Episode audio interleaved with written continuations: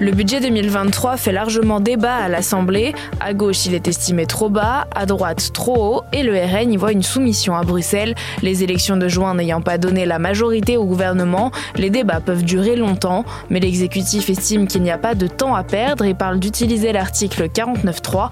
Mais en quoi consiste exactement cet article? On pose la question à Philippe Corbet, chef du service politique de BFM TV. Le 49.3, c'est euh, l'article 49, alinéa 3 de la Constitution de la Ve République, qui permet au gouvernement, quand il ne dispose pas d'une majorité à l'Assemblée nationale, eh bien, euh, en déclenchant le 49.3, il interrompt les débats et au fond, le texte passe sans qu'il y ait de vote. Généralement, ce que fait l'opposition ou les partis d'opposition, c'est qu'ils déposent dans la foulée une motion de censure. Et donc là, si les opposants obtiennent une majorité sur cette motion de censure, le gouvernement tombe.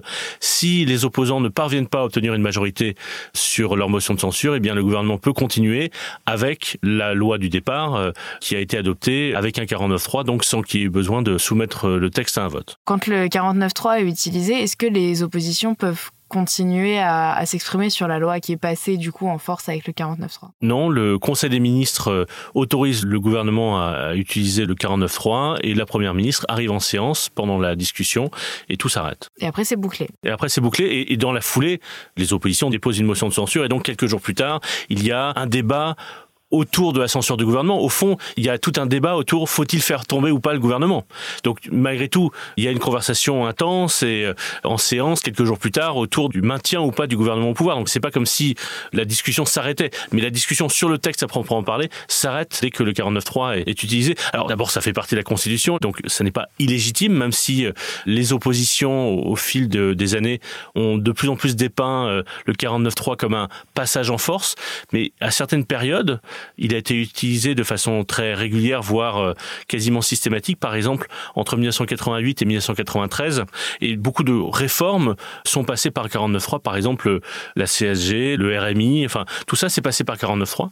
Elle est devenue très controversée, notamment parce qu'elle a été utilisée sur la loi travail à la fin de la présidence Hollande. Aujourd'hui, il n'est plus possible d'utiliser le 49.3 que sur les textes budgétaires, donc euh, le projet de loi de finances, le projet de loi de finances de la sécurité sociale qui sont discutés euh, dans les jours et les semaines qui viennent à l'Assemblée, parce que ce sont les textes essentiels, au fond, pour la nation. Et pour les autres, il y a, entre guillemets, un 49.3 par session parlementaire.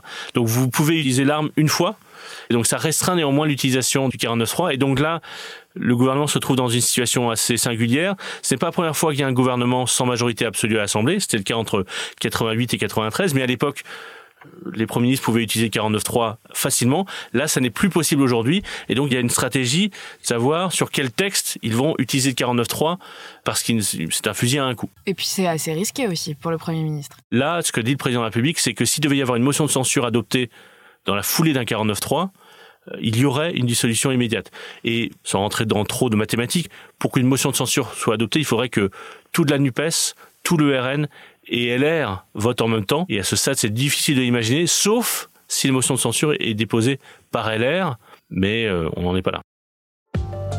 Merci d'avoir écouté ce nouvel épisode de la Question Info. Tous les jours, une nouvelle question, de nouvelles réponses.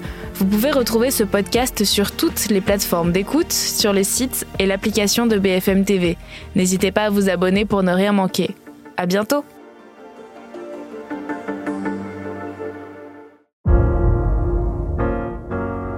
Vous avez aimé écouter la question info?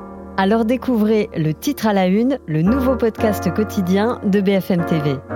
Les grands récits de l'actualité, des témoignages intimes, c'est tous les soirs sur vos plateformes préférées. À bientôt